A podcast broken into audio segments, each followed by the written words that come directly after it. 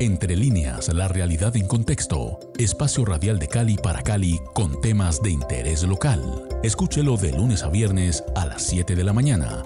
Entre líneas, presenta Juan Carlos Prado. La realidad en contexto.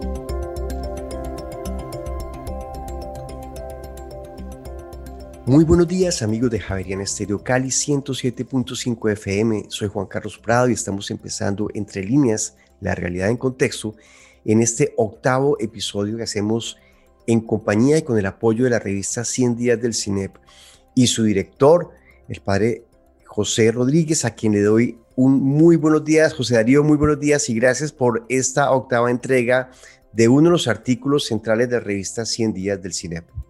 Muy buenos días, Juan Carlos. Encantado de estar de nuevo en este espacio. Bueno, ¿Quién es nuestro invitado el día de hoy que además nos está atendiendo desde otro país? Bueno, em, hoy vamos a conversar sobre el artículo eh, La China como nueva potencia hegemónica en América Latina, escrito por eh, el profesor Gilles Batallón. Eh, Gilles Batallón es doctor en sociología, es director de estudios en la Escuela de Altos Estudios en Ciencias Sociales de París Em, profesor asociado también en el CID de México desde el 2011, eh, autor de varios libros eh, e investigaciones sobre América Central, sobre todo, entre los cuales pues, se destacan Génesis de las guerras intestinas en América Central y Crónica de una guerrilla, Nicaragua 1982-2007. Y en este momento, eh, Gilles Batallón es también codirector de la revista Problemas de América Latina. Bienvenido, Gil. Bienvenidos y muchísimas gracias por la invitación. Bueno, pues yo quiero arrancar primero eh, diciéndole a Gil Batallón de nuevo muchas gracias por estar aquí con nosotros en Javeriana Estéreo Cali. He leído con mucha atención este artículo sobre esta nueva potencia hegemónica y y, quiero arrancar casi parafraseando a Gabriel García Márquez cuando hablaba de la soledad de América Latina y un poco la pregunta inicial como de contexto es si esta, este cambio, o sea, América Latina ha estado obviamente históricamente colonias, luego esa gran potencia que fue la Gran Bretaña durante el siglo XIX, el siglo XX, pues una historia muy conocida, esa presencia de los Estados Unidos eh, y, su famoso backyard que es América Latina, e, ese patio trasero como, como se nos ha denominado, y ahora llega China eh, con una dinámica que en principio uno no ve que cambie mucho, Gilles. ¿Cómo, ¿Cómo es ese panorama general? Y el artículo arranca hablando como de aspectos económicos, concretamente de esa relación con este nuevo gigante de Oriente que empieza a tener una presencia fuerte en los países de América Latina. Digamos, la, gran novedad es la siguiente. Eh, digamos, y no es, la novedad es que China se haya hecho la segunda economía mundial y que desde que Xi Jinping llegó al poder afirma una vocación hegemónica con un discurso nuevo respecto a la revolución popular china, que es de inscribir eh, la historia del Partido Comunista Chino, cuyo centenario se está festejando estos días, en una historia mucho más amplia de la civilización china y, digamos, abanderando, por ejemplo, de Confucius, que fue, eh, digamos, la mención de Confucius era una cosa imposible en la China maoísta. Es decir, nosotros retomamos una visión de ser el imperio del centro y tenemos una vocación hegemónica porque somos una civilización muy antigua. Esto es lo nuevo en el discurso hegemónico, con vocación hegemónica de la China.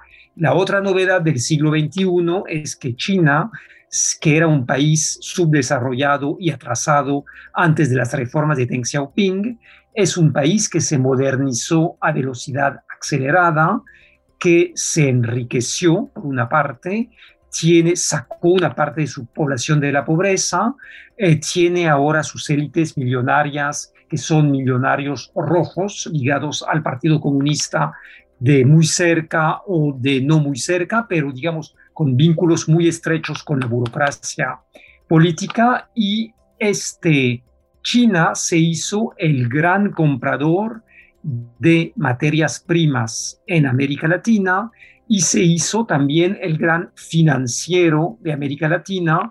Y con esta cosa nueva es que los bancos norteamericanos, internacionales, ingleses, eh, australianos, europeos, franceses, alemanes, eran muy cautelosos en algunas cosas sobre la solvencia de algunos países. ¿Qué hacen los chinos? Son mucho menos exigentes en esto y recurren al sistema siguiente que es tomar participaciones muy fuertes en empresas locales, en hidrocarburos, en muelles, eh, y digamos, son una potencia que se mete de lleno en la economía de estos países y con un discurso de estamos aquí para hacer comercio y que todos ganen por su lado, retomando la, el discurso de los, economías, de los economistas clásicos de los, las ventajas comparadas de la División Internacional del Trabajo.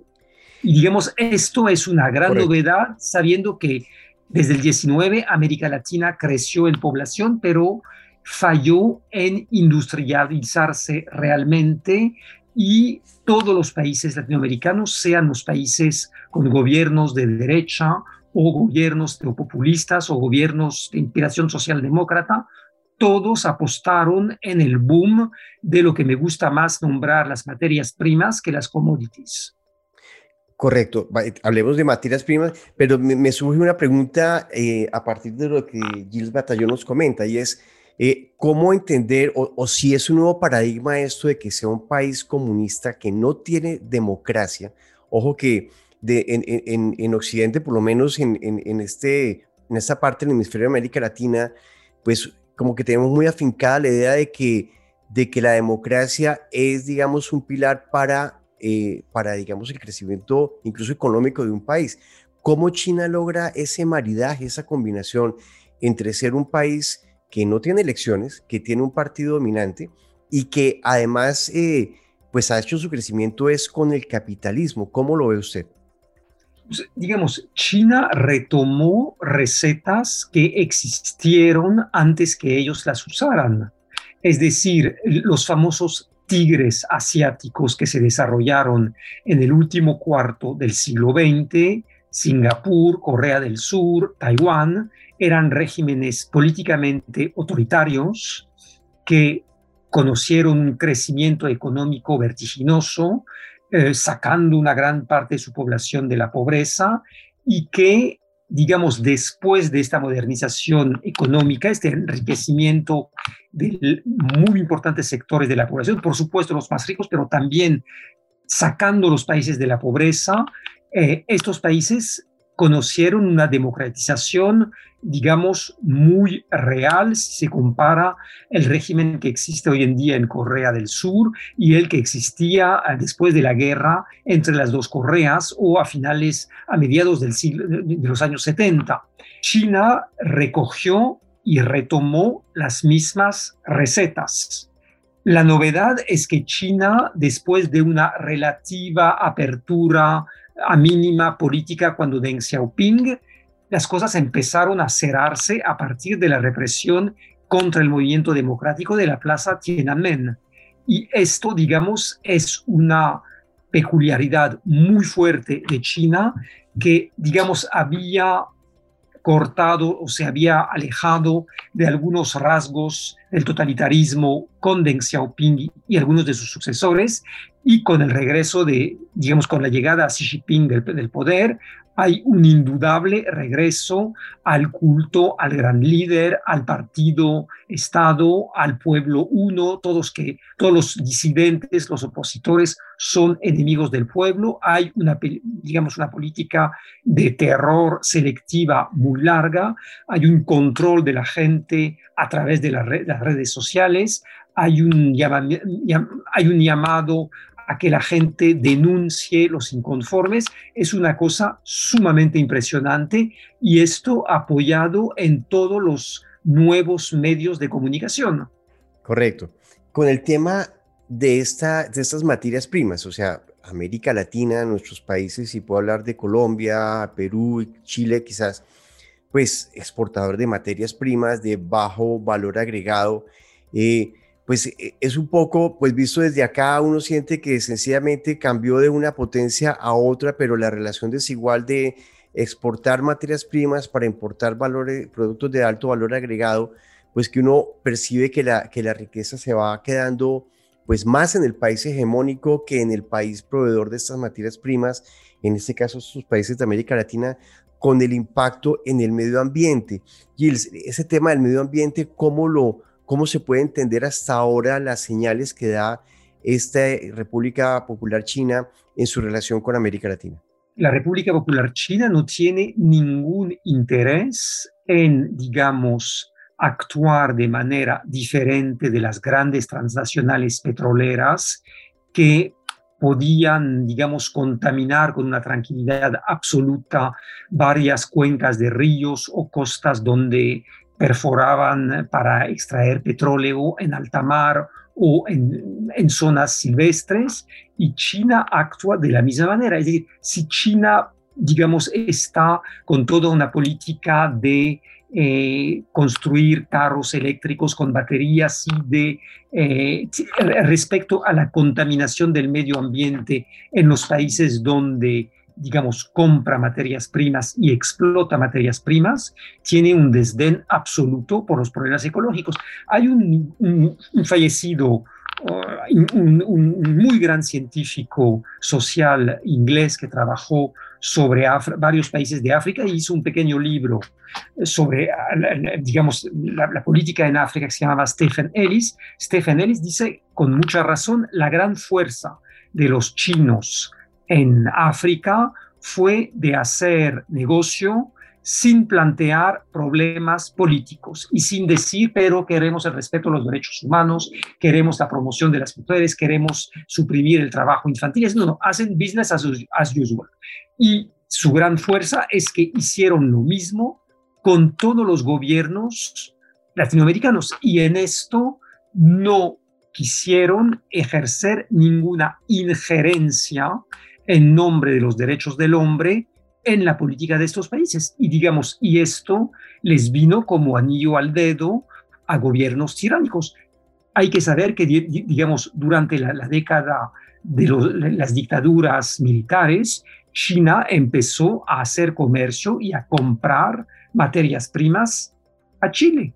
Y Chile no le molestó nada vender cosas a China. Y desde esta época, pues las cosas se fueron ampliando, pero digamos, China tiene y cuando hay grupos ecologistas que eh, atacan y critican sus maneras de proceder en la cuenca del Amazonas o en el delta del Orinoque eh, explotando petróleo, pues persiguen de la misma manera los activistas ecologistas. La gran diferencia con Estados Unidos es que en China la justicia es absolutamente avasallada al poder político y ningún grupo ecologista eh, peruano, ecuatoriano, colombiano o brasileño podrá pensar ganar un juicio contra una multinacional china frente a tribunales chinos. Gilles, eh, en el tema que tiene que ver con este sector financiero tan fuerte de China, ¿qué claridad se tiene hasta ahora sobre el costo que implican esos préstamos que China hace a países digamos, emergentes como América Latina y quizás en otras partes del mundo. Está claro, porque uno oye pues que en Venezuela hay dineros chinos, pero, pero se oye, y esto es un rumor, de que es a costa de la soberanía del país. ¿Qué tan cierto o, qué alcance se conoce sobre este brazo financiero de la República Popular China? Se, conoce muy poco en detalle sobre esos alcances, lo que la cosa que es muy paradójica. Y si miramos un siglo atrás, cuando Cárdenas nacionaliza el petróleo en México, se confronta a, digamos, las petroleras inglesas, que eran las más fuertes en esta época, y las petroleras norteamericanas. Si mañana el régimen de Maduro cae, cual sea el sucesor de Madero a la cabeza de Venezuela, se encontrará frente a una deuda absolutamente gigantesca frente a China y se descubrirá probablemente que China tiene participación en las compañías, en la compañía petrolera venezolana o que Venezuela vendió a crédito durante años y que está endeudado y que tiene que o dar petróleo o retroceder dineras de sumas de dinero considerables a China y que esto es una hipoteca sobre su soberanía nacional. Y lo que es muy interesante es que algunos temas que parecían muy, digamos, em, discutibles por su sistematicidad de, de los teóricos de la dependencia, de cierta manera recobran relevancia porque esos teóricos de la dependencia presuponían que el poder, que todos los poderes eran confundidos en los países capitalistas con regímenes democráticos, lo que no era el caso. Había, digamos, fracturas entre las élites financieras y el poder jurídico que podía ser independiente. En China no, hay un poder, digamos, totalitario que concentra en sus manos todos los poderes. Gilles, finalmente quiero hacer una pregunta citando textualmente un párrafo de, del artículo que está en la revista 100 días. Y dice textualmente, los institutos Confucio como centros culturales están destinados a coordinar los esfuerzos de propaganda al extranjero y en el interior del país. Debemos esmerarnos en proporcionar servicios y controlar y manejar a los periodistas extranjeros. Debemos orientarlos de tal modo que traten a la China de manera objetiva y amistosa. Eh, esto es una frase fuerte. Gilles, ¿qué opinas sobre esto? Lo que sé de los institutos Confucius lo leí a través de un estudio muy bien hecho de un de unos grandes antropólogos norteamericanos, Marshall Salins, que falleció hace unas semanas, y Marshall Salins había hecho un estudio sobre estos institutos Confucius en Estados Unidos y en otros países del mundo, señalando al inicio de su estudio que muchos especialistas de China tenían miedo de tocar el tema por saber que a denunciar esta política de, digamos, de vigilancia ideológica y de policía ideológica a favor de China de estos institutos, ellos se confrontaban y se arriesgaban a ya no poder ir a hacer trabajo de campo en China. Digamos, estos institutos están organizados para que se difunda una imagen de China que sea conforme a las imágenes de propaganda que quiere ver circular el gobierno chino. Es una especie de, son institutos que están para hacer em, presionar la opinión pública de los varios países donde operan para que no se hable mal de China.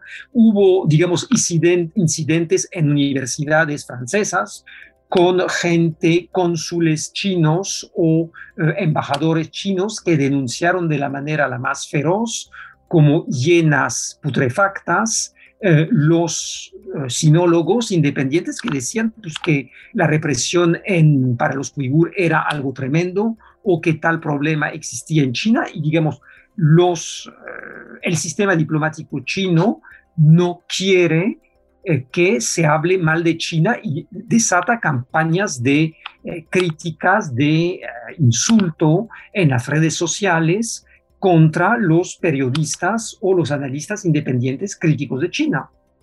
Miren, por ejemplo, para dar un, ejemplo de esta visión de, de qué se puede hablar en China o no. varios institutos científicos chinos tienen suscripción a una plataforma eh, de revistas en Francia que se llama Kern Info, que reagrupa centenares de grandes revistas científicas y de revistas de cultura general. En, una, en esta plataforma se difunde una revista en la cual colaboré durante muchos años y sigo colaborando, que es la revista Esprit, fundada por los personalistas alrededor de Emmanuel Mounier. El año pasado, esta revista hizo un excelente número en torno a China, número sumamente crítico sobre China. Las autoridades universitarias chinas se contactaron el responsable de esta plataforma que agrupa, como les digo, centenares de revistas y les dijo, miren, sería bien que ya no difunden esta revista para que nosotros podamos tener, seguir con nuestras suscripciones a esta plataforma. Querían que se echara una revista de una plataforma porque era crítica de China y el director de la plataforma contestó con mucha tranquilidad que, digamos, si ellos no querían consultar la revista Esprit porque les parecía eh, ininteresante o de mal gusto o estaban en desacuerdo con lo que publicaba Esprit, tenían ellos todo el derecho de hacer esto, pero que ellos no sacarían la revista de la plataforma. Gilles, eh, pues sé que han, hemos tenido potencias eh, hegemónicas en los últimos 200 o 300 años.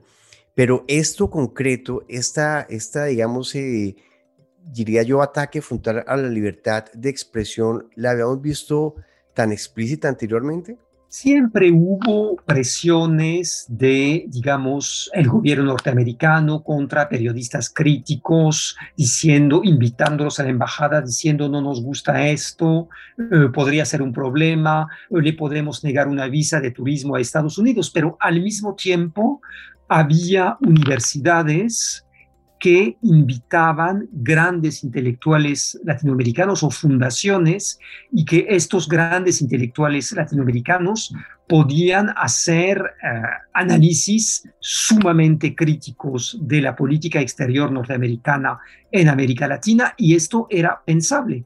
Hoy en día pensar que, por ejemplo, un hombre que fue eh, insultado por el embajador de China en Francia pueda estar invitado en un instituto cualquier en China para dar una conferencia y defender su punto de vista crítico sobre la política etnocidaria frente a las minorías musulmanes en China es sencillamente impensable.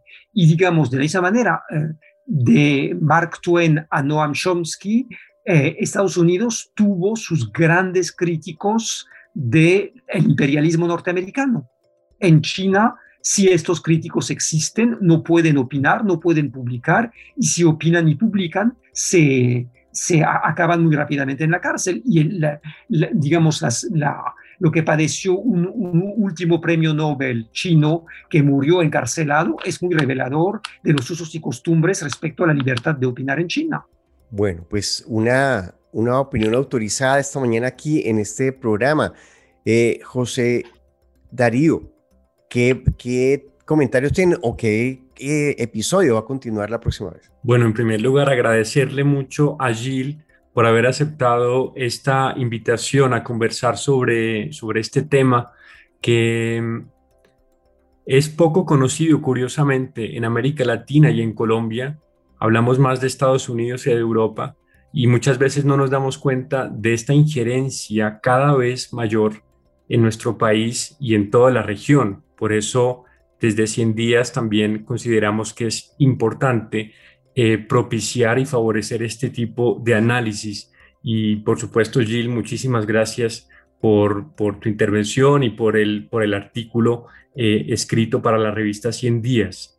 Para la próxima em, ocasión, la próxima semana, tendremos como invitado a Luis Orlando Pérez Jiménez. Es un jesuita mexicano em, que nos va a hablar sobre su artículo titulado ¿Cuáles han sido los avances en la lucha contra la desaparición forzada en México? De esta manera continuamos con nuestra sección internacional de la revista 100 días en alianza con el programa Entre líneas de la emisora Javeriana Cali.